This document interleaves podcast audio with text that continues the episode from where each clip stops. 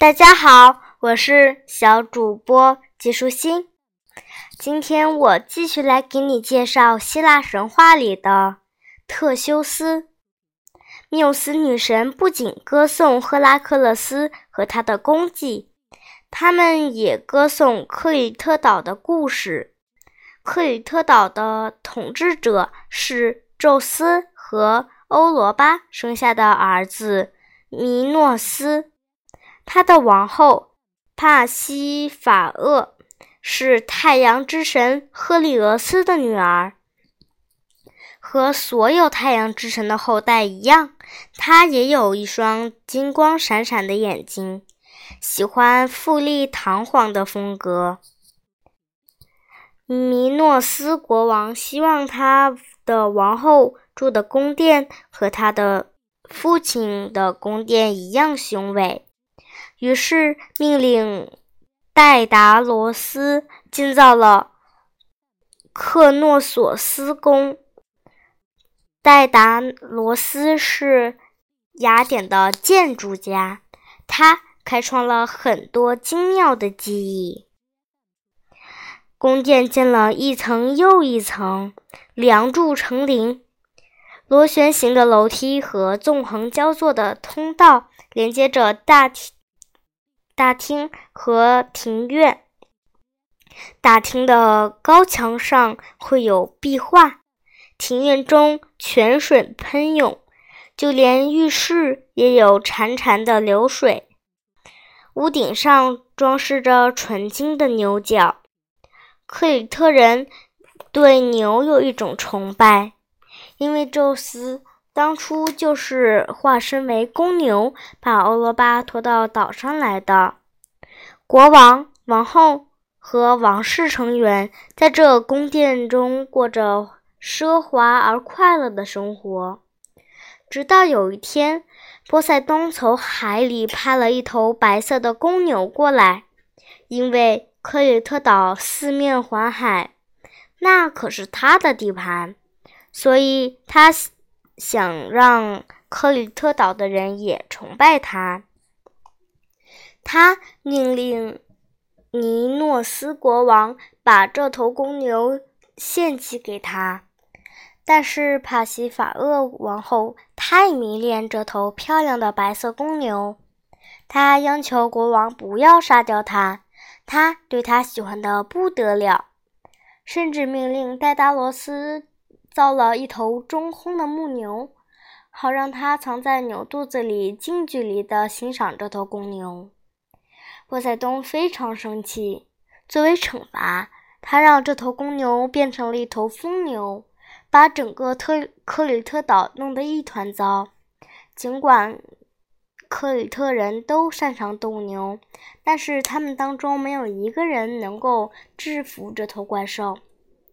直到赫拉克勒斯奉命来把他抓去。为了惩罚国王和王后，波塞冬让帕西法厄生下了一头怪物，叫尼诺陶洛斯。这是一头半人半牛的怪物，它除了人肉什么都不吃。这样一头怪物可不能让它自由的活动。于是，聪明的戴达洛斯在王宫的地下给他建造了一个迷宫。迷宫由一些小房间和许多的通道组成，没有人能够从里面走出来。尼诺陶洛斯就被关在里面，只要给他吃人，他就安然无事。当当他饥饿时，他的咆哮声。让整个宫殿都为之颤抖。尼诺斯国王不得不对邻国发动战争，这样他才能将战俘送给尼诺陶洛斯做食物。尼诺斯的一个儿子去雅典时被意外杀死了，他借机威胁要攻陷这个城邦。除非他们每九年寄购七个雅典女子和七个雅典男子到克里特岛，献给尼诺陶洛斯。为了拯救自己的城邦，雅典国王艾勾斯才不得不答应了这个条件。因为尼诺斯比他强大的多，雅典人开始抱怨了。因为艾勾斯国王自己没有子女，也就没有什么好担心。其他的雅典人却得看着自己的子女成为残忍的尼诺陶洛斯的牺牲品。两个九年过去了，埃勾斯国王也变老了，挂着表示哀悼的黑帆的船要第三次出发了。这时，国王听到一个消息，说特罗曾。有一个叫特修斯的少年英雄正在来雅典的路上，他一路上杀死了各种怪物和强盗。埃勾斯国王听到这些，心跳加速了。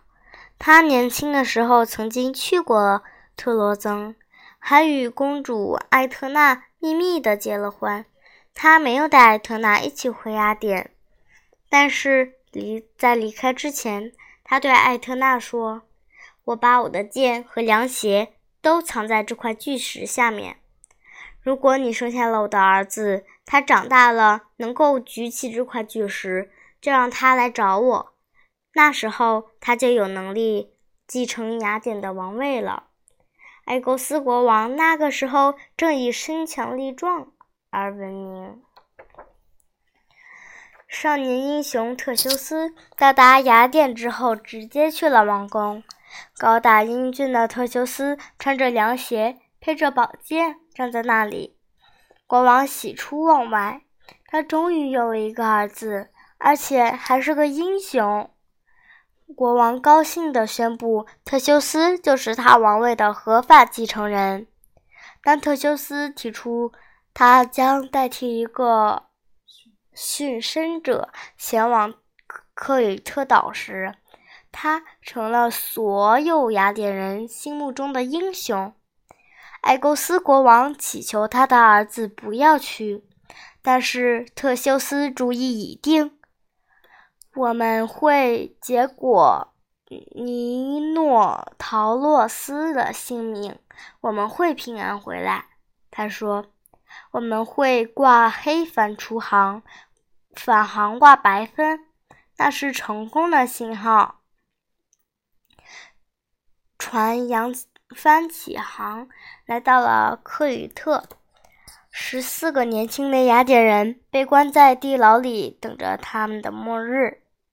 但是国王尼诺斯有一个可爱的女儿，名叫阿里阿德涅。她是人们所见过最漂亮的姑娘，她不忍心让英俊的特修斯成为丑陋的尼诺陶洛斯的牺牲品。她找到戴达罗斯，求他帮忙拯救特修斯。他交给阿里阿德涅一个有魔力的线球，告诉他午夜时分。尼诺陶洛斯会睡得很死，他必须在这个时候把特修斯带到迷宫。这个有魔力的线球会滚在他前面，引他走通迷宫，来到怪物的住处。那时候就要看特修斯是否打得过那只怪物了。趁着夜色，阿里亚德涅来到特修斯的牢房，对他耳语道。如果他能够答应娶她并带她走，他就会帮助他。特修斯爽快地答应了。阿里阿德涅领着他来到了迷宫门口，把线球的一端绑在门上，同时把线球给了他，这样他就可以顺着线找到出来的路了。特修斯一把线球放到地上，他就开始向前滚。领着他穿过黑暗的回廊，上楼下楼，穿过盘旋的通道。特修斯手里紧捏着线，任由线球领着他走。不久，便听到了尼诺陶洛斯雷鸣般的鼾声。在一堆骷髅和白骨中间，尼诺陶洛斯躺着睡着正香。特修斯扑到尼诺陶洛斯身上，怪物嚎叫着，整个克诺索斯宫都震动了。但是怪物毫无防备，特修斯又十分强壮，他赤手空拳便杀死了这头残忍的怪兽。特修斯飞速地顺着线回到了在门口望风的阿里阿德涅身边，他们一起释放了其他的雅典人，并跑回停在港口的船上。开船前。他们在尼诺斯国王所有的船上都凿了洞，让他无法追击。阿里阿德涅催促他们赶快出发，因为即便是他，也无法帮助他们对付那个守护克里特的青铜机器人泰勒斯。如果让他看到咱们的船要开走，他会扔石头把船砸沉。如果有人想游到岸上，他会投身火堆，把自己烧得烧得空红，然后用一个火热的拥抱将幸存者化为灰烬。他们才刚生好帆，一阵清风把他们送出海港，就听到泰洛斯那咣里咣当的脚步声，仓促之中。他们忘记了用那表示胜利的白帆代替表示哀痛的黑帆。特修斯满怀喜悦，他不仅从米诺陶洛斯那里拯救了雅典人，还带回了一个美丽的新娘。但夜半时分，天神狄厄尼索斯出现，他。在他面前对他说：“我不许你娶阿里阿德涅，因为我已选中他做我的妻子。你必须在纳克索斯岛把他放下。”特修斯无法和奥林匹斯山上的天神作对。当他们来到纳克索斯岛时，他命令所有人都到岸上去休息。阿里阿德涅在那里陷入了沉睡。就在他睡着时，特修斯让其他人都回到船上，他们抛下阿里阿德涅自己出发了。可怜的阿里阿德涅醒来，发现自己被遗弃了，伤心地哭起来。当一个英俊的陌生人向他走来时，他一点儿也不知道，他就是天神狄俄尼索斯，也不知道是他命令特修斯丢下了他。狄俄尼索斯温柔的